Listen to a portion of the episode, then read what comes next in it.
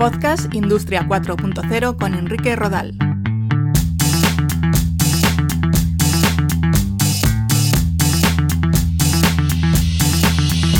¿Qué tal? Un saludo, bienvenidos a un nuevo episodio de Podcast Industria 4.0. Si os interesa conocer cuál está siendo el impacto de las nuevas tecnologías en la sociedad y sobre todo en las empresas, os invito a que leáis mi libro Industria 4.0, conceptos, tecnologías habilitadoras y retos que podéis encontrar en Amazon, en AFNAC, Casa del Libro o El Corte Inglés, tanto en formato papel como en ebook. Hoy os propongo que repasemos el efecto que están teniendo las nuevas tecnologías en el sector del turismo. Comenzamos.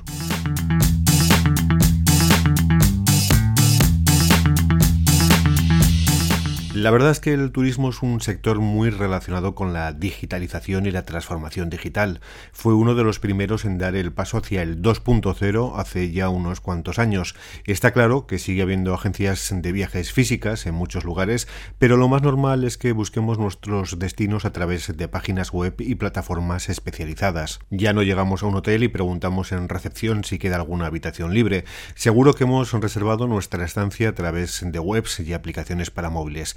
Y ocurre lo mismo con nuestros viajes. No llegamos al aeropuerto y compramos un billete de avión en la oficina. De hecho, creo que alucinarían si lo hiciésemos. Utilizamos Internet para alquilar un coche, reservar mesa en un restaurante o comprar entradas para un evento o para visitar un monumento. Está claro que el turismo se ha digitalizado, pero existen tecnologías que van más allá del 2.0 y que están revolucionando este sector, algo muy importante tras la crisis que está sufriendo debido a la pandemia del coronavirus y a las restricciones de movilidad que ha supuesto. Todo esto se irá superando poco a poco y las nuevas tecnologías tienen mucho que aportar. Hay dos tecnologías de las que se lleva hablando mucho tiempo relacionadas con el turismo, la realidad virtual y la realidad aumentada.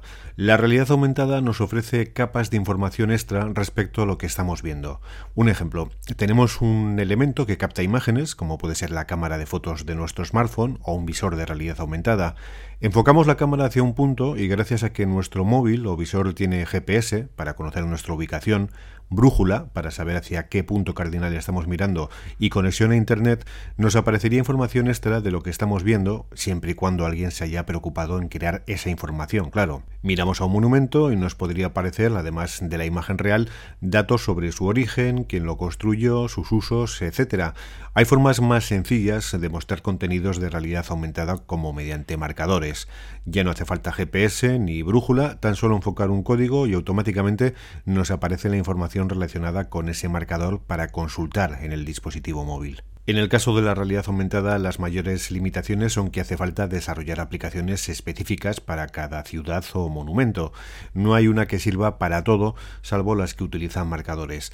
Además, hace falta conexión a Internet para que nos llegue esa información y cuando estamos en el extranjero debemos de tener mucho cuidado con el roaming y con el coste de la conexión a Internet. Si optamos por conectarnos a Wi-Fi gratuitas, aquí el problema puede estar centrado en la seguridad de esa red Wi-Fi y que no sirva a hackers para acceder a los contenidos de nuestro móvil. Así que mucho cuidado cuando hacemos uso de Internet en el extranjero. Por otra parte, la realidad virtual lo que nos ofrece es vivir experiencias inmersivas mediante la recreación de entornos.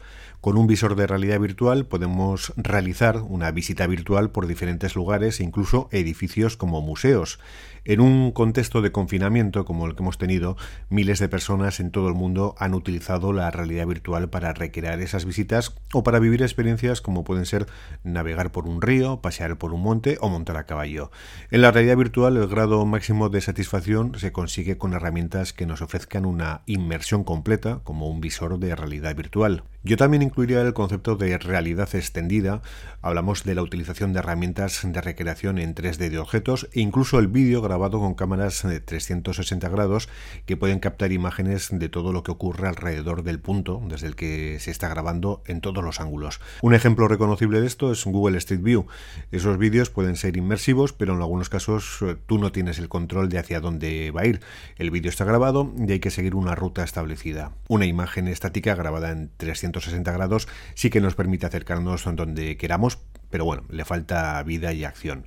Como conclusión, la realidad aumentada nos sirve para conocer mejor lo que estamos viendo en directo, mientras que la realidad virtual nos permite recrear lugares en los que no hemos estado. Podemos experimentar qué se siente al estar ahí e incluso planificar paseos y rutas que nos permitirán ser más rápidos y concretos cuando vayamos de verdad a esos lugares. La inteligencia artificial cada vez tiene un papel más destacado en el sector del turismo gracias al desarrollo de diferentes herramientas. Una de estas herramientas está relacionada con la visión artificial. ¿A quién no le ha ocurrido estar en un país cuyo idioma desconocemos y encontrarnos con un cartel con indicaciones o la carta de un restaurante en la que no entendemos nada? Bueno, pues existen herramientas basadas en inteligencia artificial que permiten sacar una foto de esa imagen y que nos traduzca el texto de una manera automática. Es el caso del traductor de Google en su versión para dispositivos móviles, pero hay otras aplicaciones similares, como digo, basadas en inteligencia artificial. La IA también está detrás de las herramientas para el análisis semántico de voces, reconocer qué le estamos diciendo o preguntando a una persona y traducir esa pregunta al idioma que deseemos. No solo eso, sino que además de la traducción, gracias a un asistente conversacional, también basado en inteligencia artificial, la voz será capaz de pronunciar la traducción en el idioma de nuestro interlocutor. No hace falta, por tanto, que le andemos mostrando la pantalla del móvil o intentando pronunciar un idioma que no entendemos. La propia app se encarga de ello. Existen traductores portátiles capaces de llevar a cabo estas traducciones con una velocidad bastante óptima y con un gran nivel de eficacia, aunque también depende del idioma concreto. Por tanto, la IA nos asiste a la hora de comunicarnos con otras personas de las que desconocemos conocemos su idioma y eso es algo importante. Pero la inteligencia artificial también tiene un papel determinante en el análisis de información relacionada con procesos de Big Data, Smart Data o analítica de datos podemos entrenar algoritmos de inteligencia artificial que nos permitan prever el grado de ocupación turística de diferentes zonas de cara a implementar estrategias vinculadas con la sostenibilidad turística, por ejemplo. Del mismo modo, estos algoritmos y el Big Data nos pueden servir para segmentar campañas de promoción turística en determinados países y colectivos, conociendo su grado de interés, fechas en las que suelen coger vacaciones, festividades, etc. Incluir información sobre determinados acontecimientos, como un concierto de música o un evento deportivo nos puede servir para conocer en qué momento concreto se puede producir una demanda turística, confrontarla con datos como las plazas hoteleras disponibles o la capacidad de recibir viajeros mediante avión, tren u otros medios de transporte. De esta manera podemos planificar un escenario óptimo sin aglomeraciones y sostenible, ¿Por qué no decirlo? Estas predicciones también pueden servir para establecer los precios ante la presunción de un aumento de la demanda en un momento concreto. Así que como veis, la inteligencia artificial y la analítica de datos tienen mucho que decir en el sector turístico ahora mismo.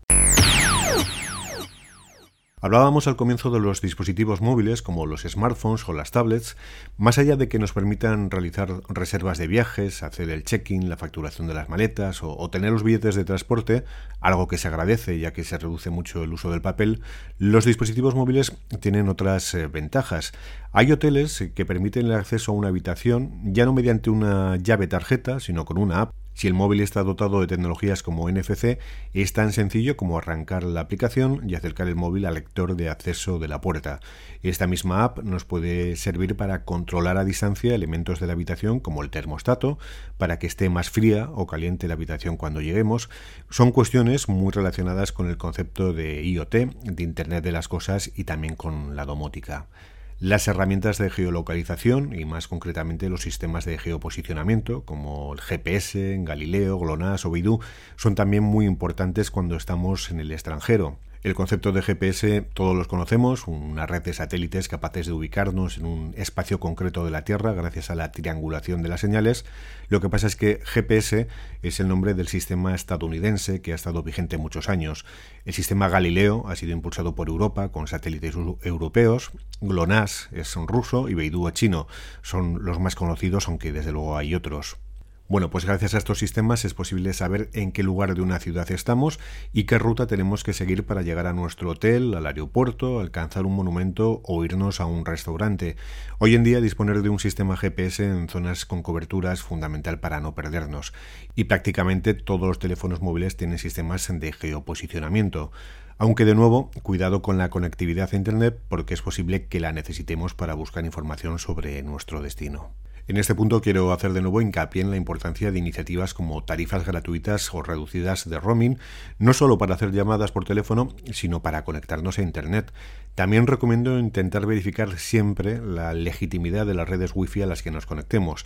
De no hacerlo, como decía antes, los hackers podrían acceder a nuestro smartphone, robar información, inutilizarlo o realizar otro tipo de actividades delictivas. Tampoco es lo más habitual, pero puede ocurrir y es importante prestar un poco de atención al menos a lo que se hace y cómo se hace. Se habla también del futuro de las redes 5G, pero al final, mientras el problema del roaming esté sobre la mesa, mm, da igual la velocidad mm, de las transmisiones. Más aún, cuanta más velocidad, más datos puede que nos descarguemos sin darnos cuenta y más cara será la factura, así que, que cuidado.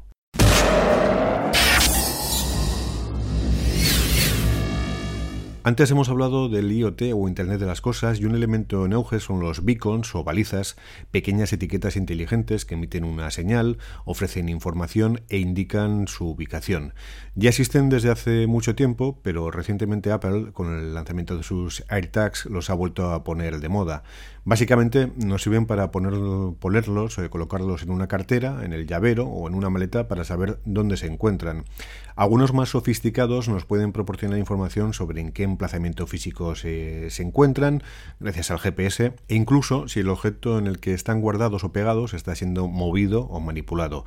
Algo muy interesante cuando hablamos de maletas, sea en el aeropuerto o en la propia habitación del hotel. Además, perder cosas en el extranjero, como puede ser el móvil, es una faena, así que estas etiquetas inteligentes o beacons nos pueden servir para evitar sustos. También me gustaría hablar de los dispositivos vestibles o wearables que se están empezando a emplear en algunos espacios relacionados con el turismo. Un ejemplo son las pulseras dotadas de un chip que nos sirven como medio de pago.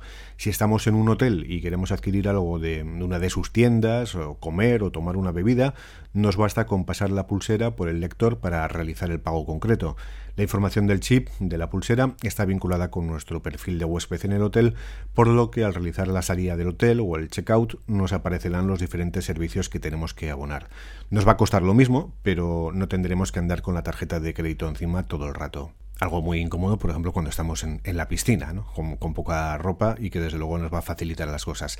Además, en este contexto de coronavirus, algunas de estas pulseras incluyen sensores para medir la temperatura corporal y permiten a los responsables del hotel tener un mayor control sobre el estado de salud de sus huéspedes. Estos son ejemplos que ya existen, aunque también hay que decir que son minoritarios, igual que lo son la implantación de robots recepcionistas capaces de realizar el check-in o el check-out de los huéspedes en un hotel o de tomar las comandas en un restaurante. Existir existen, pero por el momento no creo que se pueda mencionar como una tendencia de futuro, sino como algo más o menos anecdótico, ¿no? Bueno, pues hasta aquí este repaso a las principales tecnologías vinculadas con el sector del turismo. Espero que os haya resultado de interés y ya sabéis que en www.podcastindustria40todojunto.com hay casi 80 episodios en los que os hablamos de diferentes tecnologías y su impacto en la sociedad. No os los perdáis. Os espero en contacto arroba podcastindustria40.com. Un saludo.